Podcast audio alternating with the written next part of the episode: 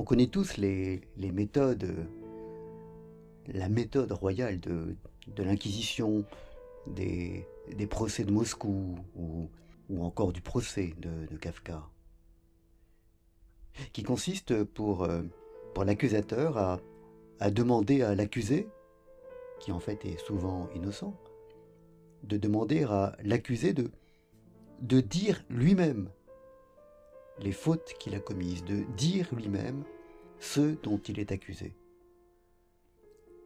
Et, comme l'accusé est, soumis à une pression et à une violence extrêmement brutale, comme il est complètement déstabilisé par cette accusation qui n'a en fait ni queue ni tête, il, mouline, il mouline, et, à force de pression et de temps, il, en vient à, à créer des fautes là, là où il n'y avait rien.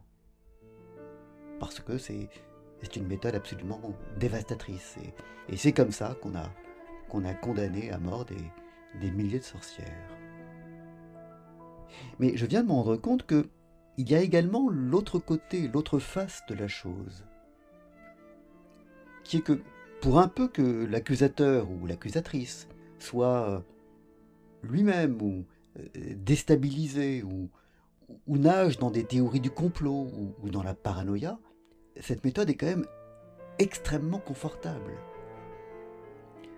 Dans une enquête normale, dans un procès normal, c'est à l'accusation de, fournir des éléments qui étayent l'accusation, des faits, des mots, enfin peu importe, quelque chose qui permet de dire qu'une faute a été commise. Mais avec cette méthode-là, tu sais bien ce dont je veux parler au fond de toi. Cet obstacle disparaît. Et du coup, l'accusateur peut continuer dans, sa paranoïa sans, que rien ne, ne, vienne faire obstacle à, son délire. Il n'y a, pas de, chose qui vient s'élever pour lui dire que non, finalement, tout cela est, totalement infondé. Cette méthode-là, inquisitoriale, euh, stalinienne, permet, à, permet au délire de, de se pérenniser, sans que rien ne, le force à s'accrocher enfin à la réalité.